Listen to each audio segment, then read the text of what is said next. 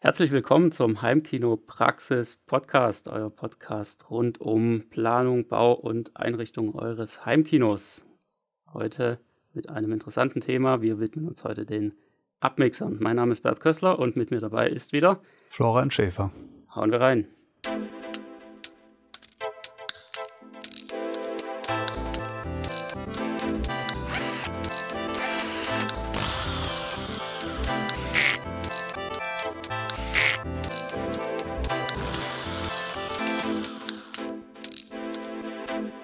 Heimkinopraxis Podcast.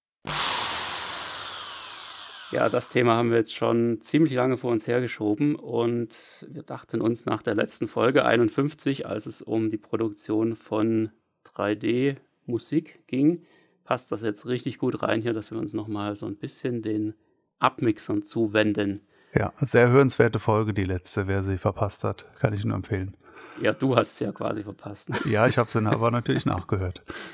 natürlich, wie sich das gehört. Sehr gut. Ja, wir wollen einfach mal so ein bisschen die Grundlagen von Abmixern durchgehen. Und ich glaube, wir fangen am besten damit an, welche Abmixer es überhaupt gibt, oder? Also welche aktuellen es gibt. Also geben, wenn man sie alle dies oder relevant und aktuell geben tut, hätte es wahrscheinlich eine ganz lange Liste, aber ja, genau. Es kommt wahrscheinlich einfach darauf an, was man alles als Abmixer bezeichnet, aber genau das wollen wir jetzt ein bisschen relativieren. Ne? Fangen wir doch mal mit den aktuellen und wirklich echten Abmixern an, also das, was man heute aktuell als Abmixer bezeichnet. Was haben wir da? Also Abmixer, äh, was heißt das überhaupt oder in dem Sinn, wie wir es heute diskutieren, aus einer Schallquelle mit wenigen Kanälen mehr machen. Also zum Beispiel Mono oder Stereo oder auch 5.1 zu einem äh, System ummodeln, was dann noch mehr Kanäle hat. Und das heißt heutzutage natürlich äh, mit Höhenkanälen, also zum Beispiel ähm, 714 oder eben noch mehr Kanäle, also auf jeden Fall mit dem nach oben. Und ähm, da eben gerade im Deutschen sehr viele Filme nur in 5.1 vorliegen oder andere sogar nur in Stereo, ist das gewissermaßen ein Muss, wenn man damit die anderen Kanäle auch befüllen will. Und die, ähm, die Hersteller, falls man das bei Software oder so sagen kann, von ähm, von diesen Soundformaten, die haben natürlich alle sowas im Programm. Die wesentlichen wären da Dolby, das heißt wieder wie auch schon vor vielen Jahren mal äh, Dolby Surround, das aktuelle System. DTS hat auch sowas, äh, das in der aktuellen Version Neural X heißt. Und ähm, Aromatik hat äh, unter der Haube auch noch mehrere Ausbaustufen, aber das, was eben Aromatik heißt, also die Firma ist Auro, die heißt nicht Matic, die heißt, glaube ich, Auro Technologies. Das sind so diese äh, Abmixer-Formate, die quasi mit den Tonspurformaten äh, mitkommen. Oh, möglicherweise. ja. Man könnte sagen, jeder AV-Receiver verbaut zu jedem Tonformat, das er dekodieren kann, auch in der Regel den entsprechenden Abmixer als Software-Add-on sozusagen obendrauf. Also nicht Add-on jetzt im Sinne von Nachladen, sondern das ist normalerweise schon mit dabei. Kann sich hier und da mal ein bisschen unterscheiden. Also gerade bei, ähm, bei Auro ist es ja so eine Sache. Da wurden dann doch schon einige Geräte eben ab Werk nicht mit Auro ausgeliefert und das musste man sich dann per Update nachkaufen und, und also tatsächlich auch kostenpflichtig freischalten.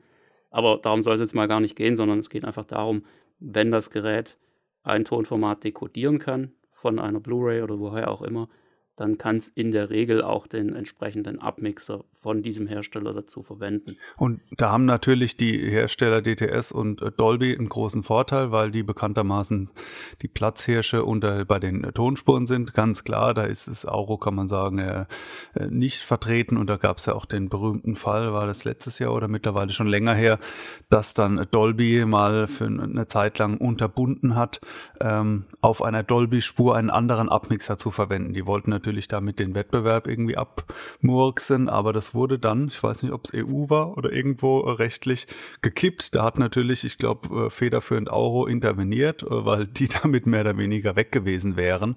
Und das existiert so nicht mehr. Also das ist dann dieses, wie heißt sogenannte Cross-Up-Mixing, also äh, eine Dolby-Spur mit einem Euro verquirlen und umgekehrt so freie Wahl, wie das vorher war und jetzt auch wieder ist.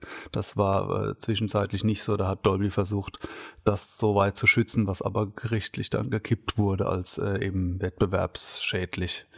Ja, die meisten Hersteller von AV-Receivern haben es ja wieder rausgepatcht, also da ist es wieder möglich. Ich glaube, es ist aktuell nur noch Yamaha, die 2018er Serie, also die ganzen Geräte, die hinten auf 80 enden. Ähm, die haben es immer noch drin und das ist halt, ja, ist leider schade, aber nun ja, so ist nun mal das Leben.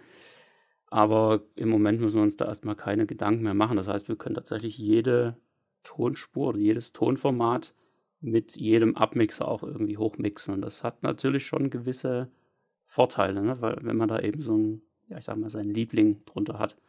Also viele schwören da einfach eben auf das jeweilige Format, dem sie sowieso, ich sag mal, anhängen. Ja, die Aromatik ist ja da sehr, ich will jetzt nicht sagen gehypt, das hat, also gehypt ist immer so ein bisschen, es wird hochgehalten, aber möglicherweise unberechtigt. Das würde ich jetzt bei der Aromatik nicht so sehen sondern da ist es schon durchaus berechtigt, weil die doch wirklich verdammt gute Ergebnisse liefert. Im Gegensatz, ja, ich sag mal, vielleicht zu anderen Formaten, wo man eher denken könnte, oh, ist er der Marktführer oder so. Aber da kommen wir, glaube ich, nachher nochmal drauf zurück, was auch so unsere persönlichen Präferenzen sind. Ähm, aber was man, denke ich, jetzt an der Stelle da auch dazu sagen muss, ist immer, ähm, wie oder, oder welche Möglichkeiten bietet denn der Abmixer tatsächlich? So, und da sollte man jetzt ja mal davon ausgehen, wenn eine Dolby-Tonspur anliegt, dass da der Dolby-Abmixer das meiste draus machen kann. Und wenn eine DTS-Tonspur anliegt, sollte der DTS-Abmixer das meiste draus machen können. Ähm, was im Endeffekt aber eigentlich jetzt erstmal nicht zwingend der Fall sein muss, weil im Endeffekt ist das Format, also das reine Tonformat, sagt ja nichts anderes darüber aus, als wie ist es denn codiert worden. Ja, also rein technisch gesehen codiert letztendlich kommen am Ende immer einfach ja, mehrere Kanäle dabei raus. Also sei das jetzt ein 5.1 oder ein 2.0 oder ein 7.1 oder was auch immer. Ja, es sind am Ende einfach mehrere Kanäle und die werden irgendwie zu noch mehr Kanälen hochgemixt von diesem Abmixer. Und da ist es eigentlich völlig egal, ob da jetzt eine, eine Dolby-Tonspur reinkommt mit 5.1 und die dann eben mit dem DTS Neural X hochgemixt wird. Das macht erstmal keinen Unterschied. Die, das umgekehrte Fall fällt mir gerade ein, gibt's dann natürlich auch Downmix, typischerweise zu Stereo oder so. Das ist aber offenbar in diesen äh, Formaten dermaßen implementiert, dass das mit äh, quasi überhaupt keiner Rechenleistung geht. Also die sind alle so, äh, das ist, ist so implementiert, dass die, die berühmte Abwärtskompatibilität gegeben ist. Also es fängt ja schon damit an, man steckt einen Kopfhörer rein in den Receiver und, äh, und damit hat man dann den Downmix aus der Atmos-Spur. Sozusagen, genau. Also ein Stereo kann man immer draus machen. Da wird halt einfach ja. der Center auf beide Kanäle gemischt und die Surrounds jeweils mit auf den vorderen. Und was halt auch immer noch da ist, wird irgendwie auch mit auf links und rechts verteilt. Ähm, kann man natürlich dann auch im Detail noch mit so ja, virtuellem Surround oder sowas aufpeppen, dass man die Surround-Kanäle quasi nochmal mit einer speziellen Art von Hall beispielsweise versieht, sodass das so klingt, als würden die aus dem Raum kommen. HRTF. Head-Related Transfer Function. Zum ja, Beispiel, genau, dass da dann so ein virtueller Kopf da irgendwie äh, äh, rein projiziert wird. Äh, auch, auch das gibt's in, in sehr unterschiedlicher Qualität und ähm, teilweise sehr beeindruckend, aber gut, ich nutze es ehrlich gesagt im Heimkino nicht so. Insofern bin ich da jetzt, was die Standardimplementierung angeht, raus, aber ich weiß, es gibt auch sehr imposante Kopfhörer-Sachen. Äh, ja. Genau, sei das im Kopfhörer selbst oder schon vorher im im Processing irgendwo. Aber das soll jetzt erstmal nicht das Thema sein. Viel interessanter finde ich da an der Stelle eigentlich ähm, so die kleinen, feinen Details bei den Abmixern, was ja jetzt, also gerade Yamaha hat das jetzt so in den letzten Wochen rausgehauen. Ich weiß jetzt nicht, ob das Update jetzt schon draußen ist, wenn die Folge hier erscheint, aber äh, müsste eigentlich. Ähm, die haben ja jetzt so ein bisschen den Knaller gebracht und nachdem sie jahrelang Auro überhaupt nicht supportet haben, also es war einfach gar nicht drin in den Geräten, das ist jetzt erst mit der aktuellen Generation von 2021, 2022 reingekommen, dass überhaupt Auro dekodiert werden kann. Äh, jetzt haben sie ja den Knaller gebracht, nämlich auch die Höheninformation einer Dolby Atmos Tonspur in die Aromatik einfließen zu lassen. Das muss man ja. also kurz erklären. Das war eine Sache, die mit, also bisher war so Den und Marans waren so die Vorreiter, was Auro angeht. Und ähm, da ist es tatsächlich so gewesen, dass wenn eine Dolby Atmos Tonspur oder DTSX Tonspur mit Höheninformationen vorhanden war und man hat aber die Aromatik draufgelegt, weil man vielleicht nicht so ganz zufrieden war mit dem, was da von oben kam, dann haben die einfach das Kanalpad verwendet. Das heißt, in der Regel ist das dann die 7.1 Basis, die im Tonformat mit drin ist. Das heißt, sie haben die Höheninformationen, die eigentlich da waren, verworfen und darauf dann die Aromatik gelegt und äh, das quasi wieder künstlich in die Höhe gezogen, was natürlich grundsätzlich besser klingen kann, wenn die äh, Dolby Atmos Tonspur von sich aus schon irgendwie Grütze ist. Aber wenn dann doch mal ein Höheneffekt da ist, dann verschwindet der natürlich und kann bestenfalls zufällig wieder über die Aromatik nach oben wandern. Hat einen faden Beigeschmack, dass es so eine Verschlimmbesserung ja. ist, ja. Eben, es ist so ein bisschen, äh, wir machen es erstmal platt und dann machen wir es doch wieder hoch. Und das war natürlich schon immer so ein bisschen schade. Und, also der Denkmalschutz würde hier intervenieren. Definitiv. Und Yamaha hat das jetzt als, als erster Anbieter, also meines Wissens nach ist es wirklich der erste, der das macht. Deswegen hat das auch so einen, so einen riesen Aufschrei ausgelöst. Die haben das jetzt hingekriegt, ähm, praktisch wirklich die Höheninformationen beizubehalten und das direkt mit in die Aromatik einfließen zu lassen, sodass eben die Effekte nach wie vor von oben kommen, wenn sie vom, ja, vom Tonmeister sozusagen dahingestellt wurden und trotzdem das Ganze noch aufzupeppen. Das heißt, die, die lesen auch dieses äh, Objektgedönse dann? Müssen sie ja, ne? Müssen sie natürlich, genau, sonst ja. würde das gar nicht gehen. So, der den mega Benefit von, also Marketing-Benefit meines Erachtens hauptsächlich von äh, dem äh, Dolby, dass sie äh, mit den berühmten Objekten arbeiten. Wenn die das alles auslesen und jetzt nutzen, dann müssen sie die ja zumindest äh, verarbeiten, ja. Richtig, genau. Das, also ich habe mich sowieso schon immer gefragt, warum die das nicht von Anfang an so gemacht haben, aber das hängt wahrscheinlich auch ja, mit verschiedenen technischen Gründen zusammen. Es ist halt ähm, so ein Abmixer arbeitet natürlich wesentlich einfacher, also von seinen Algorithmen her, auf einem, also auf vorberechneten festen Kanälen, als jetzt irgendwie noch zusätzliche, ja, sozusagen virtuelle Kanäle oder flexible Kanäle, wie auch immer man das nennen will, da mit reinzubringen. Ja, das ist äh, eine ganz andere Sache. Aber anscheinend geht es ja jetzt doch. Und klar, ich meine, da ging jetzt natürlich so ein gewisser Aufschrei durch die Community. Die Yamaha-Leute alle so, yay, und die, und die Den- und Marans-Leute alle so, man, was soll das denn?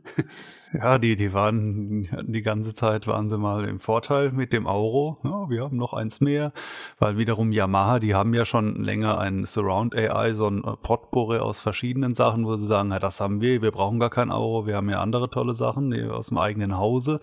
Und dann hieß es natürlich von Auro-Fans, was heißt natürlich, also ich finde ein Stück weit auch berechtigterweise sagen, ja, aber das Auro ist schon besser als dieses Surround AI und haben sich da so, äh, was das angeht, in Führung gewähnt. Und jetzt war es dann umso bitterer. Also wenn man mal eben öfters mal so einen Aufreger braucht, dann ist es gut, wenn man sich an diesen Abmixer-Formaten festbeißt, weil da gibt es immer ganz dramatische Wendungen. Ja, und jetzt hast du schon äh, gerade erwähnt, die Yamaha Surround AI, das ist jetzt wiederum eine völlig andere Sache. Also, naja, völlig anders vielleicht nicht. Es ist auch ein Abmixer, wenn man so will, aber eben einer, der nicht von einem Hersteller der Tonformate kommt, sondern eben von einem Hersteller von AV-Receivern. Das heißt, es ist ein bisschen, ja, es ist im Grunde genommen ist es eigentlich nichts anderes, aber es kommt eben aus einer anderen Ecke. Es ist nicht irgendwie von einem, ja, von einem Tonformat, sagen wir mal, inspiriert oder getrieben, diesen Abmixer zu produzieren, sondern Yamaha hat sich gesagt, komm, der eine liefert solche Ergebnisse, der andere liefert solche Ergebnisse, alles gut und schön, nehmen wir mit rein, aber lass uns mal gucken, ob wir nicht irgendwie selber auch da noch was auf die Reihe kriegen, was vielleicht ein bisschen besser kommt, was dem einen oder anderen besser gefällt. Also diese Klassiker. Und das merkst du ja auch, wie das bei Yamaha implementiert ist. Also wer so ein Gerät hat, der, der weiß, dass man die Surround AI quasi sozusagen global aktiviert.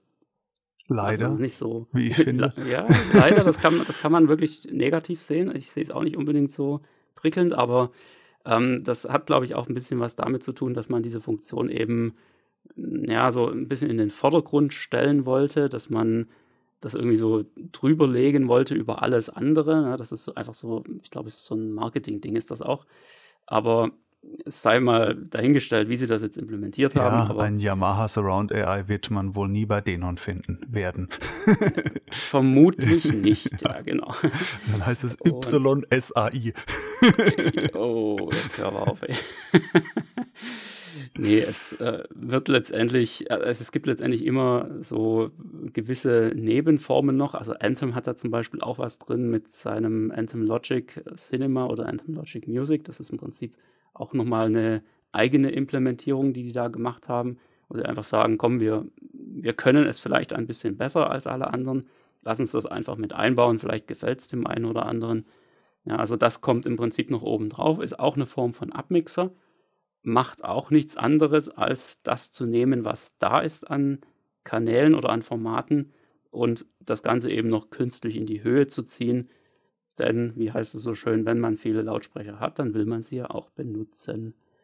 Ich stelle mir das für die Hersteller auch so, ähm, das versetzt mich so ein bisschen in die Situation dieser AV-Receiver-Hersteller und denke mir, die, die schielen dann immer rüber zu den äh, Auros und Dolbys und, und dann sagen die Ingenieure, das können wir doch auch hier. Also jetzt lassen wir uns von den Software-Heinis dann irgendwie das so, äh, kommen, wir müssen jetzt hier nur Yamaha draufschreiben und dann ist es immer umso mehr bitter, wenn dann vom Markt das Feedback kommt, jetzt haut das weg, ich will das gescheite Format. Und dann ist natürlich wieder so eine Ohrfeige. Aber es ist äh, zum Beispiel äh, in, im Bereich Kamera sehe ich so ähnlich, wenn dann so jeder kommt und sagt, wir haben unser Panasonic RAW unser Sony und die dann, wir wollen Cinema DNG oder so, ja. Oder Apple ProRes und, und dann so, ja, okay, dann bauen wir halt das ein. also, wenn der, der Markt nach dem üblichen schreit und was halt einfach so besser ist und die Hersteller dann einsehen müssen. Also ich glaube, das sind intern wirklich äh, bittere Meetings, weil es sind ja auch so Gruppen, ne? Also das dann so, es sind ja nicht drei Entwickler, die alles entwickeln, sondern das ist ja eine Softwaregruppe, die Abmixer macht. Und etc. etc. Und dann ist es einfach für die so ähm, ein Gegentor, ne? kann man sagen. Wenn es heißt, nein, ihr seid jetzt nicht mehr auf Seite 1, der Markt hat entschieden, Schluss aus Feierabend und dann, äh, genau. und dann Strengt gehen die nach Hause und haben früh Feierabend. und, ja. ja, das äh, ist, glaube ich, schon so eine, so eine eigene Welt für sich. Schauen wir mal gerade noch, was es sonst noch gibt. Also wir hatten jetzt die Hersteller eigenen, also äh, Hersteller eigene im Sinne von Yamaha eigener meinetwegen, ein Anthem ja, eigener. Ja. Andere haben vielleicht auch noch was. Ich kenne die jetzt nicht alle auswendig, ehrlich gesagt. Aber das muss man auch nicht. Ähm, dann hatten wir die von den Tonformaten, das was eigentlich so an, an Platz 1 steht oder stehen sollte, nicht unbedingt muss. Und was hatten wir noch? Wir hatten auch noch ältere Abmixer. Das gibt es jetzt nicht erst seit 3D-Sound und seit sich alle irgendwie Lautsprecher an die Decke hängen, sondern das gab es auch davor schon. Das heißt, wir hatten beispielsweise ganz früher, als noch alles analog war, schon Dolby Surround. Das war im Prinzip auch ein Abmixer. Nur eben noch auf dem analogen Level. Das heißt, wir hatten früher einfach nur Stereotonspuren, sofern man einen VHS-Videorekorder in Stereo hatte. das war auch nicht so ganz gang und gäbe. Ja, es gab eine, eine ganz lange Zeit, wo eigentlich als Quelle fast nur oder davor auch nur äh, Stereo vorgelegen hat oder halt Mono sogar. Ja, es aber schon fünf Lautsprecher irgendwie gab und da war dann das einzig Mögliche irgendwie diese diversen, äh, ja, einfachen Abmixer von, die dann auch nicht im ersten Schritt nicht 5.1 generiert haben, sondern nur noch einen dritten Kanal und, und so weiter, ja. Ja, eigentlich nur so ein 4.0 bis 4.1 maximal. Ja, weil das ist, also man kann sich so vorstellen, wir hatten einfach eine Stereotonspur, das war alles noch analog damals, auch im im Kino kam das noch irgendwie so vom, vom Lichtton oder was weiß ich was noch runter vom analogen Filmmaterial. Und ähm, wobei das war, ja, das, äh, da könntest du jetzt, glaube ich, noch ein ganzes Buch dazu füllen, aber das, das war ja teilweise dann auch schon digital auf dem analogen Filmmaterial. Aber darum soll es jetzt gar nicht gehen. Ja, ähm, letztendlich waren es analoge Tonspuren. Klötzchen, ja. ja und ähm, die wurden dann eben auf analogem Wege über analoge Schaltung sozusagen hochgerechnet. Das heißt, da wurde zum Beispiel ähm, die, die Summe der linken und rechten Spur, also das, was in der linken und rechten Tonspur gleich ist, ähm, wurde zum Center zusammengerechnet und quasi herausgefiltert. Und ähm, dann gab es noch die, ja, wie das im Detail funktionierte, wäre auch jetzt ein eigenes Thema. Es war, glaube ich, mit einer, ähm, mit einer Phasenumkehrung auf, einer, auf einem Kanal wurde das erreicht, dass man quasi den hinteren Kanal rausfiltern konnte ähm, was sich äh, zum einen, also tatsächlich auch in der Stereospur schon so ein bisschen diffus anhörte, wenn man da irgendwo was einseitig phaseninvertiert hat. Und das konnte man dann quasi über die Schaltung rausfiltern und auf die hinteren Kanäle verteilen. Da wurde quasi äh, auf zwei hintere Kanäle wurde ein Monosignal gelegt, was ja dann auch der Grund war, warum man das immer alles ein bisschen diffus haben wollte, weil eben keine wirkliche Ortung möglich war. Und letztendlich konnte man natürlich noch einen Subwoofer rausfiltern, indem man einfach bei einer bestimmten Frequenz quasi alles rausgefiltert hat. Also Low-Pass-Filter auf das eine, High-Pass-Filter auf das andere und schon hast du einen ähm, Subwoofer-Kanal extra. Und damit hat man sich quasi so eine Art ja, 4.1 ähm, künstlich rausgefiltert aus den zwei Stereokanälen. Das war Dolby Surround. Das ist jetzt die extrem vereinfachte Variante. Ne? Später kamen dann noch so Sachen wie ProLogic und ProLogic 2 und ProLogic 2Z und was weiß ich nicht alles. Ja, also diese ganzen Dinger, die das dann alles nochmal optimiert haben, die auch tatsächlich hinten dann wirkliche zwei Kanäle rausgefiltert haben. Also das ähm, wurde dann auch nochmal irgendwie geschafft.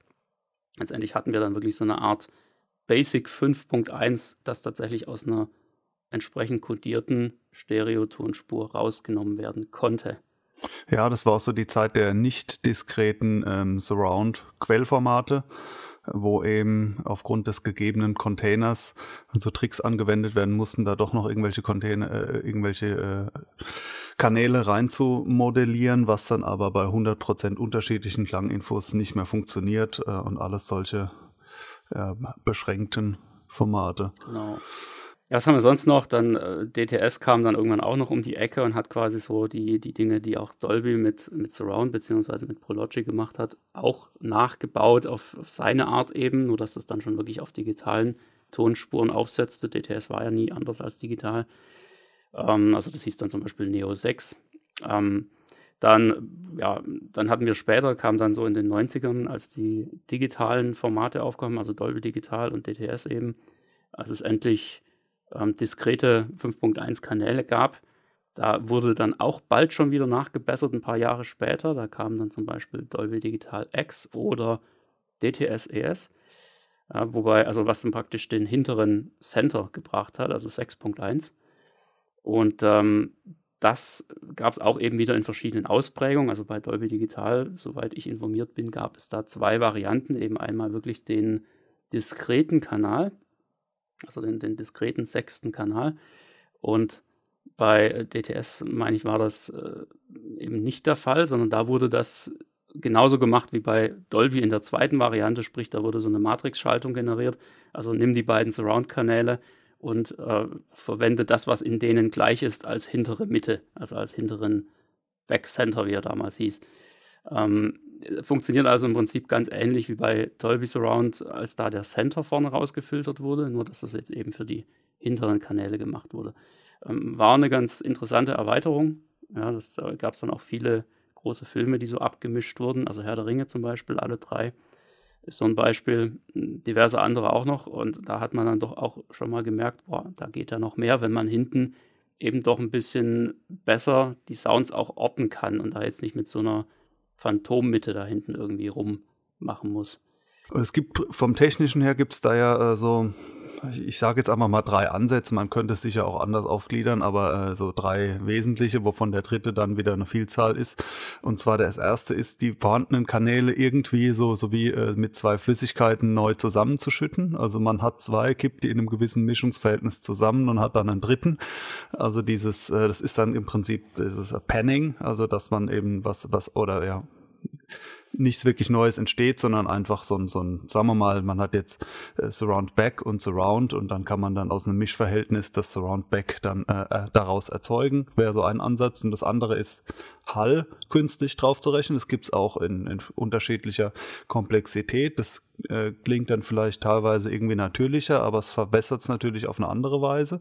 Und das dritte, was äh, auch in dem Namen von dem Yamaha anklingen soll, was dann natürlich wieder eine Vielzahl von komplexen Sachen äh, beinhaltet, ähm, die man heutzutage machen kann, ist eben AI, also wirkliche äh, Artificial Intelligence, äh, komplexere Operationen, wo man dann auch so bei der Erstellung des Algorithmus für Sachen wie Machine Learning anwenden kann, dass man zum Beispiel äh, dem dem äh, Computer, der da ein Programm daraus ein äh, AI äh, oder ein Machine Learning daraus macht, sagt man, hier hast du eine 5.1 Version und hier von einem Mensch erstellt, also oder vom Tonstudio, äh, die, die Atmos-Version.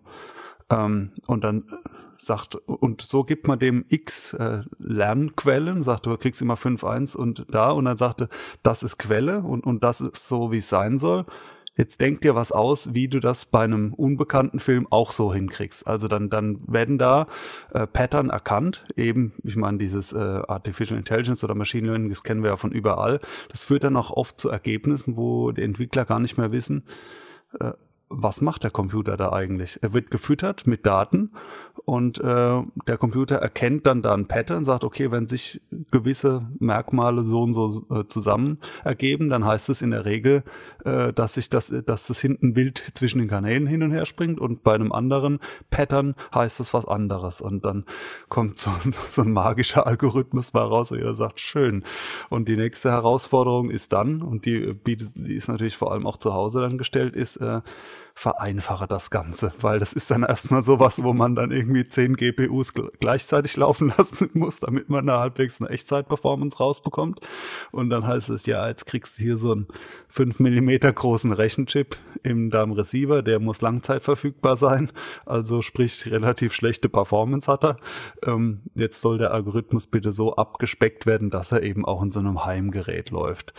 Äh, und wie, wie dann im Einzelnen die Tricks da drin ablaufen, äh, weiß ich nicht. Äh, ich ja auch, äh, selbst wenn ich es wüsste, wird die Folge mit Sicherheit äh, sprengen. Aber das, ist, das kann man auf jeden Fall in sehr unterschiedlicher Komplexität betreiben, das Ganze. Was man, glaube ich, mit Sicherheit sagen kann, ist, dass da keine wirkliche künstliche Intelligenz drinsteckt. Wenn überhaupt, dann findet die künstliche Intelligenz beim Hersteller noch statt. Das heißt, es guckt sich ja bei uns zu Hause keiner jetzt Filme zuerst in Stereo und dann in, äh, in Atmos an, nur damit da das eigene Gerät zu Hause was lernen kann. Das wäre ziemlicher Quatsch. Aber ähm, sowas kann natürlich tatsächlich beim, beim Hersteller schon gemacht werden. Dann wird einfach eine gewisse Datenbasis vorgefüttert, also so eine Art selbstgelerntes Gehirn. Und das wird dann einfach auf alle Geräte vorab mit ausgeliefert. Ja, das, das könnte man so machen, ähm, habe ich jetzt aber ehrlich gesagt auch keinen Einblick, ob das ähm, in der Praxis wirklich so umgesetzt wird oder ob das, naja, ob das AI einfach nur so, so ein Marketing-Gag halt ist. Ne? Das sind auch eher so, äh, auch in der Industrie so synonym gebrauchte äh, Marketingbegriffe, dass dann alles, was irgendwo mal mit Machine Learning irgendwo zu tun hatte, ist dann automatisch auch AI und äh, ja, vielleicht war das so der Begriff, wo man sich gedacht hat, Advanced Technology, so ungefähr, ja. ja, genau, ja. Das denke ich, äh, ja, so als kleines, äh, kleine Abrundung sozusagen dieser alten Abmixer, auch das waren im Prinzip einfach Abmixer, nur dass es eben nicht in die Höhe ging, sondern Abmixer, wie wir es gesagt haben, immer dann, wenn wenig da ist, irgendwie mehr draus machen. Ja, das ist im Prinzip die Idee dahinter. Klangprogramme, das gibt es auch noch sind in der Regel, also gut, es müssen ja nicht immer zwingend Abmixer sein, sondern man kann ja auch aus 5.1 ein äh, Verklangprogramm des 5.1 machen. Ne? Äh, so, so geht's ja auch. Dann ist es halt genau genommen nicht ein, ein Mehrwerden der Spurenanzahl, aber auch ein irgendwie äh, Aufhübschen äh, oder verschlimmbessern oder wie auch immer äh, beeinflussen. Also prinzipiell, äh, das, da wird dann vielleicht eher der, eine Abgrenzung zu Klangprogrammen passen oder ich glaube, das ist jetzt heute so im Heimkino nicht mehr so wirklich relevant. Das sind dann typischerweise diese Sachen wie äh, Kirche, Stadion, Disco und also so Settings, genau. so, so, wo willst du es hören? Ja. Im Weltall, keine Ahnung. Kellerclub. ja, genau. genau, ja, oder dann eben so diese Simulation von großen Kinos zum Beispiel. Ja, da gibt es dann, also ähm, hat auch fast jeder Hersteller so mehr oder weniger was davon drin. Die einen halt ja so ein bisschen am Rande, die anderen vielleicht gar nicht und manche sind da wieder ganz groß drin. Kann ich jetzt auch, also ja, ich will jetzt nicht, dass das hier eine Yamaha-lastige Folge wird, aber die sind da einfach schon immer sehr weit vorne dabei gewesen, haben da auch irgendwelche äh, großen Konzertsäle akustisch vermessen und dann genau diese Eigenschaften quasi nachgebildet in ihren Klangprogrammen. Da waren die schon immer. Das Münster in Freiburg sogar tatsächlich und das ist ja bei mir um die Ecke. Ja, ja okay, das ist schon festgestellt. Du kannst ja, es ja mal testen, ob ja, das ja. funktioniert. Ne? Baust mal deine Anlage da in Münster auf und, und lässt mal einen Film echt laufen. Vergleich und beschwer mich dann. ja, nee, aber da gab es ja auch dann so Sachen, die nennen das dann, was weiß ich, Spectacle, also für so richtig große Produktion, Blockbuster oder Adventure, ja, da kannst du dann Indiana Jones gucken damit oder Sci-Fi extra für Star Wars, ne? Aber also das sind im Prinzip so diese, ich sag mal, Klang-auf-Pep-Programme, ja, wo jetzt nicht unbedingt wirklich ein Abmix in dem Sinne erfolgen sollte, sondern wo es einfach ja noch ein bisschen zusätzlichen Hall auf eine bestimmte Art und Weise, damit das Ganze dann eben klingt wie zum Beispiel ein großes Kino. Und Yamaha war da halt vor dem Hintergrund auch schon immer groß dabei, weil die hatten ja die äh, Front Presense Lautsprecher. Ja, ähm, das ist auch so, so, eine, so eine Spezialität gewesen, noch bevor es tatsächliche ähm, 3D-Soundformate gab, haben die sich schon Lautsprecher oben hingehängt. Ich meine, Denon und Marantz hatte im Prinzip auch sowas, da hießen sie dann halt irgendwie Front High. Ähm, also hat jeder Hersteller schon mal auf die eine oder andere Art gemacht und eben das Ganze für seine Klangerweiterung mit benutzt. Das ist also jetzt nicht irgendwie eine total neue Sache oder sowas, sondern im Prinzip gibt es das schon seit 20, 30 Jahren. Also diese Sachen wie, wie jetzt äh, Konzerthalle und oder irgendwelche anderen Orte zu benennen, das ist ja inhaltlich noch sinnvoll. Jetzt allerdings was nach äh, Adventure, Sci-Fi zu benennen, das ist dann also in meinen Augen totaler Marketing-Blödsinn, was einfach nur darauf abzielt, den Leuten zu suggerieren, es gibt was Passendes für das, was du hören willst, weil wie ja. klingt denn Sci-Fi vom Raum her? Sci-Fi, ich meine, das muss ja, äh, das kann ja auch dann eigentlich alles sein. Das ist wirklich nur so, so, wir geben ein paar Namen in die Hand, von denen die jemand hören will. Ja, im Endeffekt ist das äh, ein und dasselbe Ding jedes Mal, nur mit ein bisschen anderen Parametern. Ja, die sind ja alle komplett intern parametrisierbar. ich denke gerade an dasselbe Ding, wer, es kennt. Ach, der Lambada. ein Badesalz-Sketch, wo äh, der richtige Drumcomputer gesucht wird und dann jeder gleich klingt und immer gesagt, ja, das ist jetzt der, das ist jetzt der und es kommt immer derselbe Rhythmus raus und dann irgendwann, da haben wir doch. Da ist er, ich erinnere mich gut, ja, genau. Ja, so aber im Endeffekt ist es tatsächlich einfach, äh, es sind parametrisierbare Algorithmen. Äh, Im Endeffekt nichts anderes. Und dann haben sie wahrscheinlich ein bisschen rumgespielt und haben gesagt, oh, guck mal, das hier ist doch jetzt ein ganz gutes Ergebnis und das klingt doch eigentlich auch ganz cool. Ähm, ja, wie nennen wir das jetzt?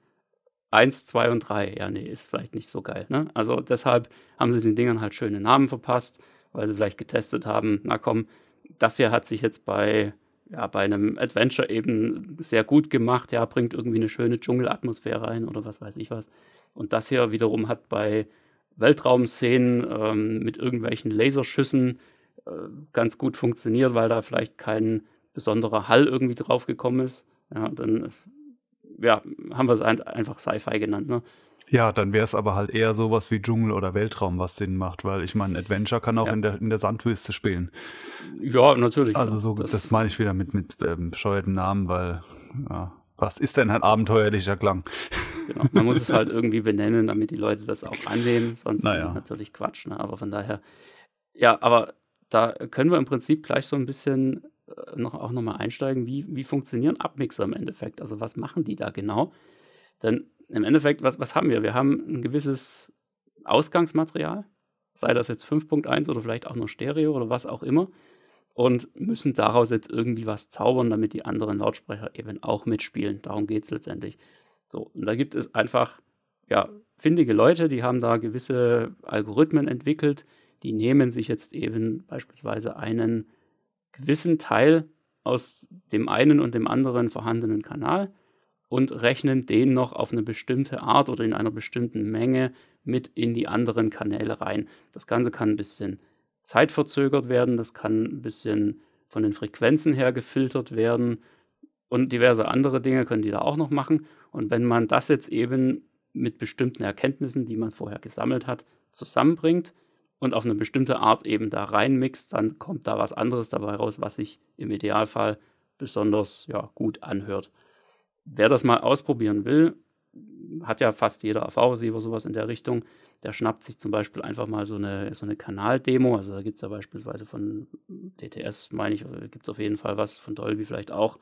Ähm, auf, auf manchen Demo-Discs vielleicht auch vorhanden. Einfach so eine, so eine Demo, wo irgendeine Stimme immer den Namen des jeweiligen Kanals sagt und dabei das Ganze eben auch aus diesem Kanal zu hören ist. Und zwar nur aus diesem Kanal.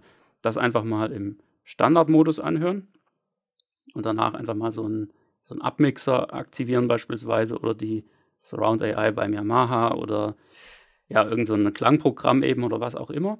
Und dann das ganze Ding auch nochmal durchlaufen lassen. Und dann sollte es sich bemerkbar machen, dass eben plötzlich die Stimme nicht nur aus dem jeweiligen Kanal zu hören ist, aus dem jeweiligen Lautsprecher, sondern eben auch noch in Teilen, und zwar teilweise sehr abstrus, aus den anderen Lautsprechern. Das kann also durchaus so ein bisschen hallig oder blechern da mal irgendwie rausklingen. Ja, das könnt ihr einfach mal ausprobieren. Da werdet ihr ziemlich schnell ähm, lustige Erkenntnisse haben, wie zum Beispiel, ähm, vielleicht, dass die Surround AI gar nicht mal unbedingt so genial ist. Also ich persönlich muss ehrlich sagen, ich bin gar nicht mehr so begeistert davon. Am Anfang fand ich sie ganz interessant mal, aber als ich dann mal zum Beispiel so eine Demo angehört habe und gemerkt habe, wie dann diese Stimme äh, auch aus den anderen Kanälen äußerst ja, blechig teilweise rauskommt, äh, habe ich mir so gesagt, nee, dann, dann doch lieber pur dann lieber nicht vermurksen. Es ist aber natürlich nur ein Beispiel, weil, also wie das der Begriff AI ja andeutet und die anderen sind ja jetzt auch nicht so blöd, ist es ja schon adaptiv, äh, je nachdem, was reinkommt. Also so gesehen kann man jetzt nicht sagen, äh, ich habe jetzt das Beispiel gehört, wenn vorne links jemand spricht, dann kommt das hinten rechts mit so einem komischen Hall. Deswegen kommt immer, wenn vorne links was ist, hinten rechts das mit einem komischen Hall. So wiederholend ist es ja jetzt nicht, ähm, aber es ist, es ist sicher mal ein interessanter Eindruck, wo man überhaupt mal eine Chance hat, so ein bisschen rauszuhören, was da ansatzweise passiert, eher so als Beispiel, ja. Genau, ein kleines Experiment äh, im eigenen Heim sozusagen.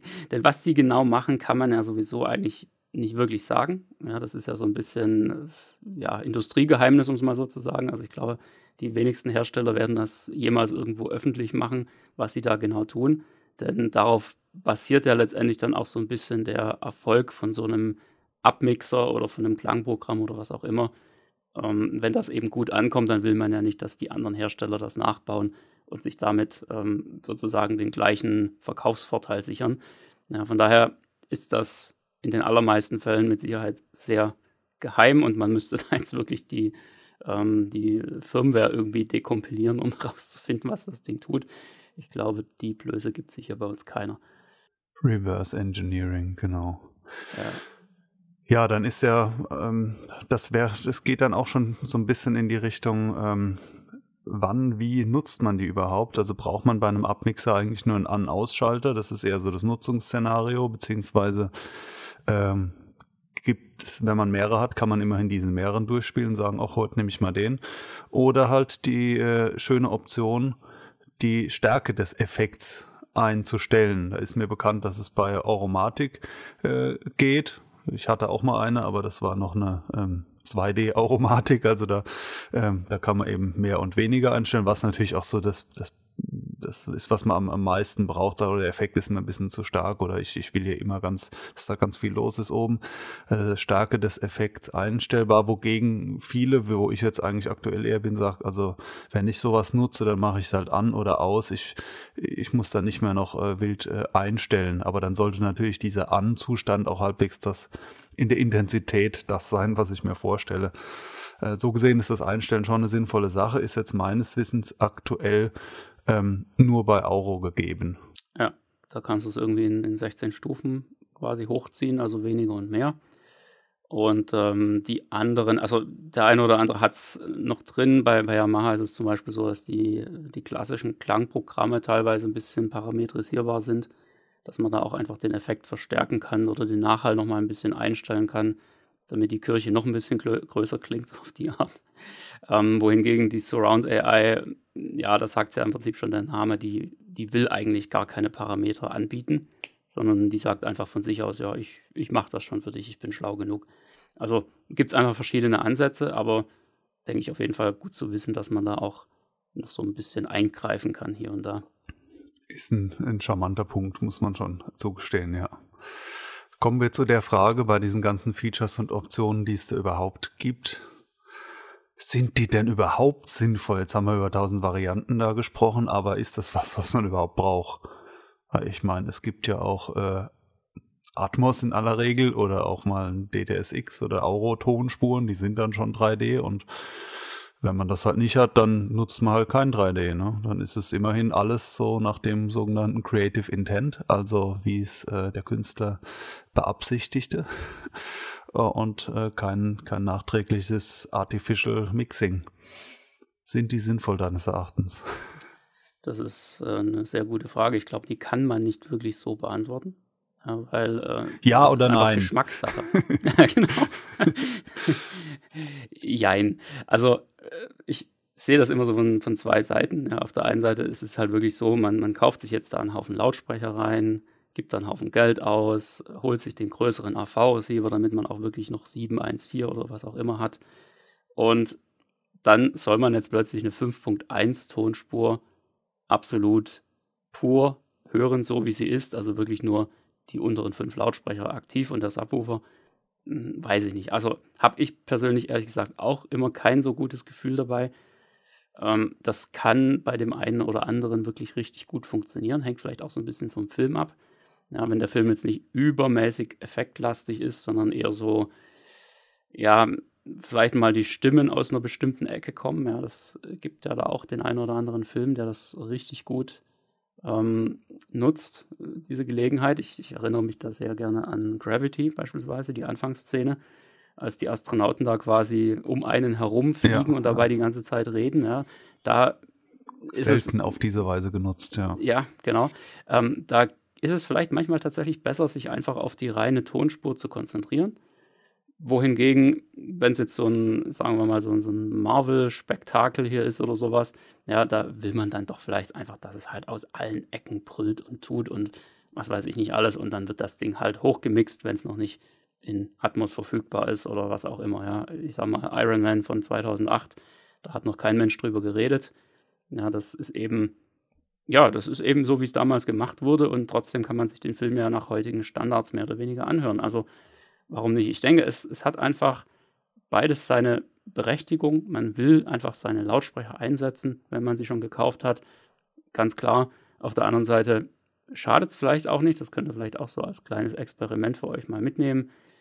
Nehmt doch einfach mal eine klassische 5.1 Tonspur, einen Film irgendwann aus den frühen 2000ern und hört euch den wirklich mal mit purem 5.1 an, lasst die anderen Lautsprecher einfach mal aus und schaut mal, was dabei passiert. Ja, es gibt durchaus viele Leute, die da sagen, also die sich als, als Puristen bezeichnen würden und die da eben einfach sagen, das ist eher mein Ding. Ich brauche das nicht hochgemixt. Also Einfach ausprobieren und gucken. Da bin ich aktuell eher zu verorten, aber ich habe es zu Zeiten auch schon mehr genutzt. Ich würde jetzt auch keinem Hersteller raten, das wegzulassen. Also dafür ist es schon viel zu relevant. Da könnte man einen anderen Kram wie die Adventure und Sci-Fi und den Krempel, den könnte man erstmal weglassen von mir aus. Aber das wäre natürlich, also das ja. braucht man in der Summe schon, aber einzelne Personen, also es wäre jetzt für mich tatsächlich kein K.O.-Kriterium, wenn ich einen neuen Vorverstärker oder so kaufe, wenn sie da sind keine Abmixer drin. Das wäre schon ein Minuspunkt, aber das würde ich das Gerät schon immer noch in Betracht ziehen. Was ich gerne stattdessen mal hätte, wäre ein Expa äh, wie heißt es dann, Expander oder so, das Gegenteil von Kompressor. Weil es gibt ja den Kompressor, das ist der Midnight Mode oder so, oder wie auch immer heißt, ne? Also für diese geringere Dynamik, damit man alles mehr so gleichlaut hat und dann die Nachbarn schont, um in der Mitternacht eben Film zu schauen. Und es gibt ja leider Tonspuren, die zu flach sind, also für richtige Heimkinos.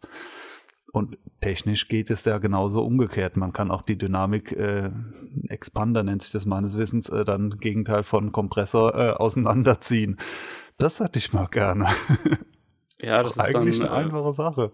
Der Anti-Mitternachtsmodus. Ja, also genau. Praktisch die ganze Familie und eigentlich die ganze Nachbarschaft Nach weggeschickt hast. Wegmodus. Dann kannst du den mal aktivieren. Ja, sehr gut. Was wir jetzt noch zum Schluss machen wollen, wir wollen noch so ein bisschen äh, ganz ketzerisch die Frage in den Raum stellen, welcher Abmixer ist denn eigentlich der beste? ich glaube, wir wissen alle, dass es darauf keine Antwort gibt. Aber was wir jetzt mal machen wollen, wir haben uns vorher nicht abgesprochen. Das heißt, ich weiß nicht, welchen Abmixer Florian üblicherweise einsetzt und er weiß es von mir nicht. Und wir werden uns jetzt einfach mal hier während der Aufnahme gegenseitig stumm schalten. Jeder erzählt mal kurz ein, zwei Minuten lang, was sein Lieblingsabmixer ist, warum und warum vielleicht andere nicht. Und dann schneiden wir das äh, direkt jetzt hier am Anschluss einfach hintereinander und werden dann entweder selbst oder ich weiß es nicht, wir werden irgendwie unser blaues Wunder erleben wahrscheinlich. Schauen wir mal, kleines Podcast-Experiment. Dann, ja, würde ich sagen, legen wir los mit dem Florian.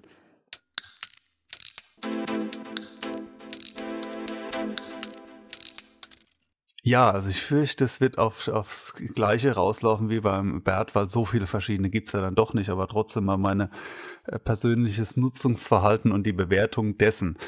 Also ich bin aus verschiedenen Gründen jetzt aktuell beim Yamaha 5200 Vorstufe gelandet und da äh, gibt es bekanntermaßen kein Euro. Ja, somit ähm, äh, ist es jetzt keine Abwertung, wenn ich sage, äh, ich nutze kein Euro, weil ich habe es schlicht und einfach nicht zur Verfügung und äh, ich bin auch kein Abmixer-Fan so im Generellen. Ich schaue Filme äh, meistens, wenn sie auf Englisch sind, äh, in Englisch oder dann eigentlich immer im Original und da gibt's schon mal viel mehr 3D-Soundspuren bei den Filmen, wo es interessant ist, auf jeden Fall den neuen Actionfilm.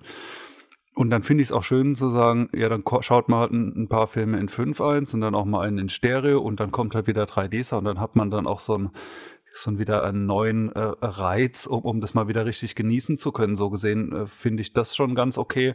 Und ich finde es häufig so, dass äh, 5.1 Spuren einfach so belassen für mich dann auch noch besser klingen als äh, hochgemixt.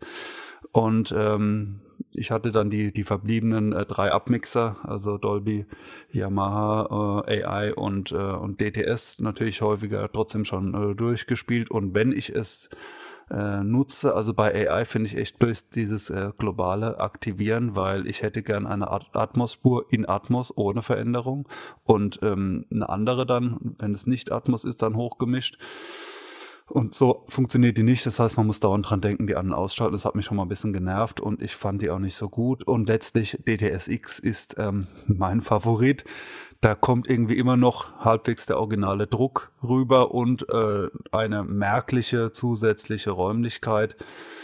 Ähm, wogegen ich bei Dolby das ein bisschen äh, läppsch finde und äh, bei AI ja, es ist auch nicht so ganz so überzeugend. Also wenn ich dann abmixe, dann sollte auch schon irgendwie merklich was passieren und es nicht so ein bisschen wischiwaschi verhalt klingen, so dass man wirklich das Gefühl hat, dass da die, die Qualität drunter leidet. Und das ist jetzt nach meinem aktuellen Stand bei DTSX am besten gegeben, Auro ausgeklammert, weil das habe ich zwar schon woanders gehört, aber das kann ich aktuell nicht nutzen.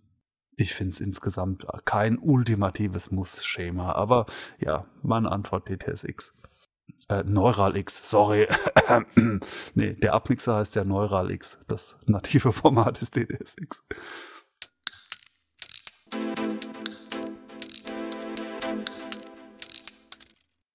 Tja, also mein Lieblingsabmixer, ganz ehrlich, ist im Moment der von DTS, also DTS Neural X, weil ich damit letztendlich, also rein jetzt über ganz, ganz viele Filme hinweg, ähm, immer die besten Ergebnisse hatte. Das liegt jetzt auch daran, dass jetzt mein äh, Yamaha kein, kein Auro hat. Das heißt, ich habe da zwar den Vergleich, was die Aromatik kann, aber ähm, bei mir zu Hause geht es halt jetzt in der Regel nicht. Von daher bin ich da ein bisschen eingeschränkt, aber mit DTS habe ich bisher so die besten Erfahrungen gemacht. Ähm, der Dolby-Abmixer ist ähm, ehrlich gesagt nicht so mein Ding. Ich habe ihn einfach nur deshalb am Laufen, wenn die, also weil die Abmix-Sperre bei mir drin ist äh, dummerweise noch beim, beim Yamaha 2080. Und ähm, von daher höre ich dann entweder eben mit dem Ding oder über Surround AI, wenn eine Dolby-Tonspur anliegt. Aber im Normalfall, wann immer es möglich ist, nehme ich den DTS-Abmixer, weil da habe ich einfach das Gefühl, der bringt die beste Räumlichkeit rein und der hat sogar ab und zu mal ja so einen Effekt, der tatsächlich von oben kommt und auch von oben zu hören ist. Ja, also ein typisches Beispiel sind so ähm, ja, so Lautsprecherdurchsagen, die irgendwie in einem Gebäude kommen oder sowas. Oder dann eben der, der klassische Helikopter, der dann wirklich ab und zu mal ähm, von oben zu hören ist, wo man ihn jetzt auch erwarten würde. Sei das jetzt Zufall oder was auch immer, ja. Sie können es ja nicht wirklich zu 100% hinkriegen, aber äh, selbst wenn es Zufall ist, bin ich damit zufrieden und habe da einfach so den größten Spaß damit. Wohingegen dieser Effekt jetzt eben bei, beim Dolby Abmixer und bei der Surround AI mich bisher noch nie wirklich irgendwie mal abgeholt hat. Also ich konnte da noch nicht wirklich feststellen, dass es das an der Stelle gibt. Ja, und deshalb DTS Neural X, wann auch immer eine DTS-Tonspur anliegt oder wenn man sich irgendwie auf eine andere Art hinbiegen kann.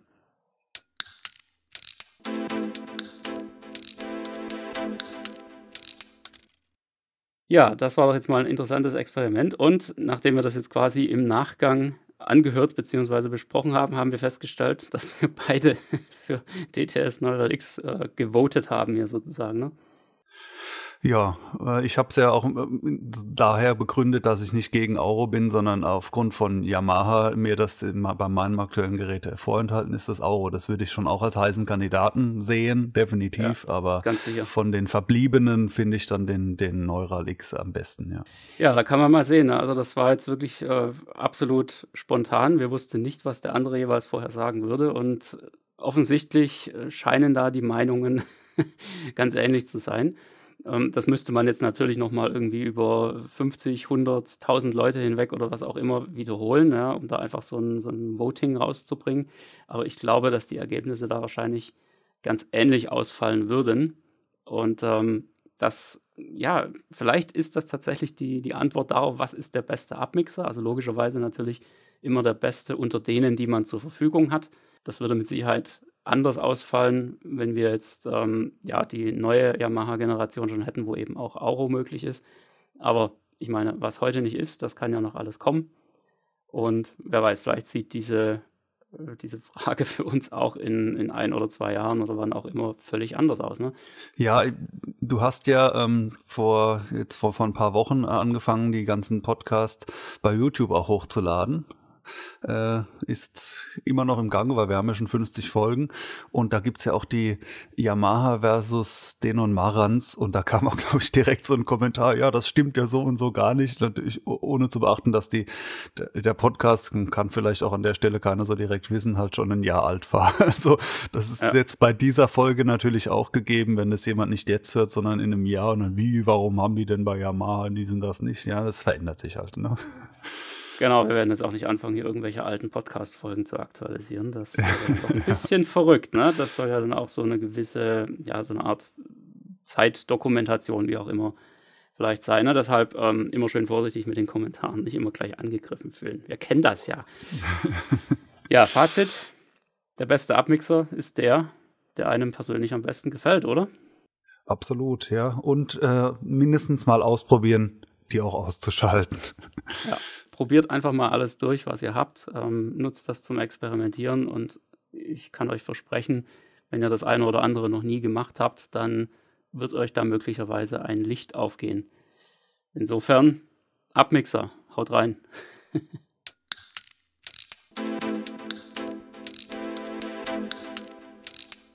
Der Heimkinopraxis Filmtipp. Ja, der heutige Filmtipp kommt mal wieder von mir. Ich habe was Schönes mitgebracht, nachdem ich jetzt äh, in den letzten Monaten so nach und nach mal meine Wissenslücken gefüllt habe und die ganzen Filme der Gebrüder Cohen ähm, nachgeholt habe.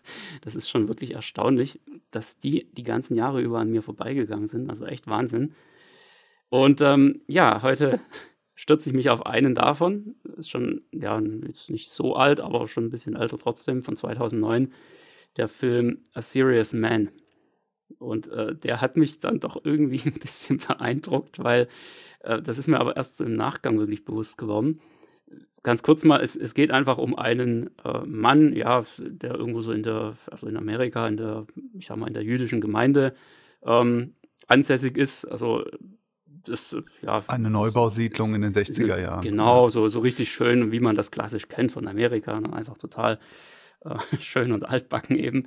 Und der bekommt einfach von allen Seiten immer nur auf die Mütze. Ja, also seine, seine Tochter interessiert sich für gar nichts, nicht für die Familie und für, für ihn nicht und überhaupt für gar nichts. Sein Sohn ist auch nur daran interessiert, dass der Fernsehempfang stimmt. Äh, sein Bruder hat sich irgendwie noch bei ihm zu Hause eingenistet und geht allen auf die Nerven. Seine Frau äh, will sich eigentlich scheiden lassen und macht schon mit einem anderen rum. Und was weiß ich nicht alles, bei der Arbeit klappt es nicht so richtig. Da steht irgendwie so eine, ja, so eine Entlassung im Raum. Äh, ein, ein Student, also einer seiner Studenten, er ist Lehrer oder beziehungsweise Dozent, ähm, erpresst ihn, dass er eine bessere Note bekommt oder, oder will ihn eigentlich bestechen ja, also äh, es prasselt alles von allen Seiten auf ihn ein und es wird einfach nicht besser. Ja, und und er äh, kann auch noch sein, sein Plattenabo nicht loswerden, was sein Sohn abgeschlossen hat. Er kriegt immer eine neue Schallplatte. Also es sind, er hat quasi um sich herum so fünf Konflikte und äh, äh, man könnte auch sagen, er hat sich sehr bemüht. Ja, genau. War stets bemüht, das aufzulösen, aber irgendwie klappt es nicht so richtig. Und ähm, naja, es, es wird nicht wirklich viel besser, aber der Film ist einfach total äh, gut anzusehen, wie der da einfach in dieser ganzen Situation die ganze Zeit über die, also ich sage es jetzt wirklich mal so raus, die Arschruhe weg hat. Ja, der lässt sich einfach nicht so wirklich aus der Ruhe bringen. Man erwartet die ganze Zeit, dass es jetzt so einen riesen, äh, ja, dass das so richtig aufbrausend plötzlich wird und, und einfach alle nur noch zur Sau macht und mal, mal richtig Dampf ablässt. Aber irgendwie behält er einfach diese stoische Ruhe die ganze Zeit. Das finde ich absolut faszinierend. Es ist ja auch so der äh, inspirierende oder der Vorläuferfilm von einem, den du mal als Tipp genannt hattest, mit Matt Damon. Wer war das? Welcher war das nochmal? Der spielt in genau dem gleichen Setting und äh, da hatte ich, ich glaube, ich hatte ihn damals schon erwähnt, ist aber mittlerweile ein halbes Jahr her, weil das definitiv ist, ist Serious Man da das große Vorbild, wo man sich dann gedacht hat, ja, wir müssen jetzt nochmal in diesem Setting einen Film bringen und da war dann auch Drehbuch von Cones oder so und das ist gewissermaßen jetzt hier das Original, aber jetzt muss man... War Suburbicon? Suburbicon, Ganz genau. Ja, da hattest du Serious Man auch schon mal erwähnt. Ja, genau, ja der, der driftet dann zwar ein bisschen woanders, aber da habe ich schon gedacht, aha, das ist doch genau das gleiche Setting und so ist es gemeint. Also ich finde da auch Suburbicon, den kann man dann, wenn man noch nicht gesehen hat, dann daran anschließen. Der ist schon auch gut, aber äh, also A Serious Man ist von, ich habe sehr viele Korn-Filme gesehen äh, und das ist im Top 3 mal definitiv drin. Also es ist äh, ja. für mich die, die, also was wären denn die anderen Favorites von den Coens? Ja, vielleicht noch äh, äh, Fargo, Big Lebowski und äh, ähm, No Country for Old Men und dann Serious Man oder der auch schon höher. Es sind ja alles so unterschiedliche ja. Genres. Also der ist noch am meisten eine schwarze Komödie oder sowas. Also das Komödienelement ist am, am stärksten und ich finde den saustark. Also, also wirklich gefällt mir extrem gut, muss ich bitter, sagen. Bitter, bitter böse. Und ja. was mir äh, so besonders gefallen hat, und ich hatte es auch schon erwähnt, das ist mir erst im Nachgang aufgefallen, dass dieser Film quasi komplett invers aufgebaut ist von seinem Handlungsstrang her.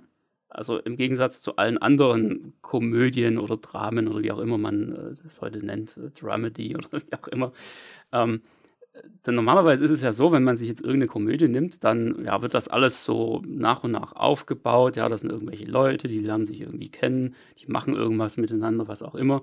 Sei das jetzt eine, eine Liebeskomödie oder eine, irgendeine andere Komödie. Und dann irgendwann so kurz vor, kurz vor Schluss, also in der Regel so bei 70 Prozent vom Film in etwa, da stürzt auf einmal alles ab. Und alles wird total schlecht und ach, jetzt ist alles am Boden zerstört und das wird überhaupt nicht mehr hier ja, und dann kommt so die, die letzte Rettung und so auf die letzten 10% vom Film gibt es dann doch noch ein Happy End. So, und dieser Film hier, nee. Serious Man, ist einfach komplett anders. Also, ach so, so meinst du. Ich wollte gerade sagen, so ist ja. es doch gar nicht. Nee, nee eben, genau. es, es, wird einfach die ganze Zeit immer schlechter und schlechter und noch schlimmer und noch schlimmer. Und dann am Ende auf einmal so ein, so ein Lichtblick bei 70 Prozent. Mensch, jetzt kriegen sie es doch noch auf die Reihe ja, Mensch, sein Sohn kriegt jetzt sein Drogenproblem doch noch halbwegs ja, ja. in den Griff. Und, und ganz am Ende, ich will es jetzt nicht spoilern, aber wirklich so die, die letzte Minute des Films kommt ja dann auch noch so eine ultimative Katastrophe. Die wird dann nicht mehr ausgefahren, aber wenn man die jetzt zu Ende denkt, ist es dann auch sehr schön zu sagen, ja. so, es geht dann immer noch schlimmer. Absolut. Also es ist wirklich einfach genau umgekehrt, wie normalerweise ein Film aufgebaut ist. Und das hat mich daran extrem fasziniert, weil ich muss ehrlich sagen, mir geht diese dieser klassische Komödienaufbau oder Drama, oder ja, diese Dramaturgie, ähm, die geht mir einfach tierisch auf die Nerven, weil wenn dir das einmal aufgefallen ist, dann, dann siehst du es halt echt überall. Also das ist in jedem Disney-Animationsfilm, in jedem Pixar-Film und so weiter, ist das immer genau das Gleiche. Ja, und das ist halt eigentlich total schade und, und vor dem Hintergrund erfrischend anders, dass es hier mal anders gemacht wurde. A Serious Man von 2009. Ja, wunderbarer Film, einer meiner persönlichen Top Ten auch äh, insgesamt äh, sehr empfehlenswert. Dann würde ich sagen, bis zum nächsten Mal. Bis zum nächsten Mal, macht's gut.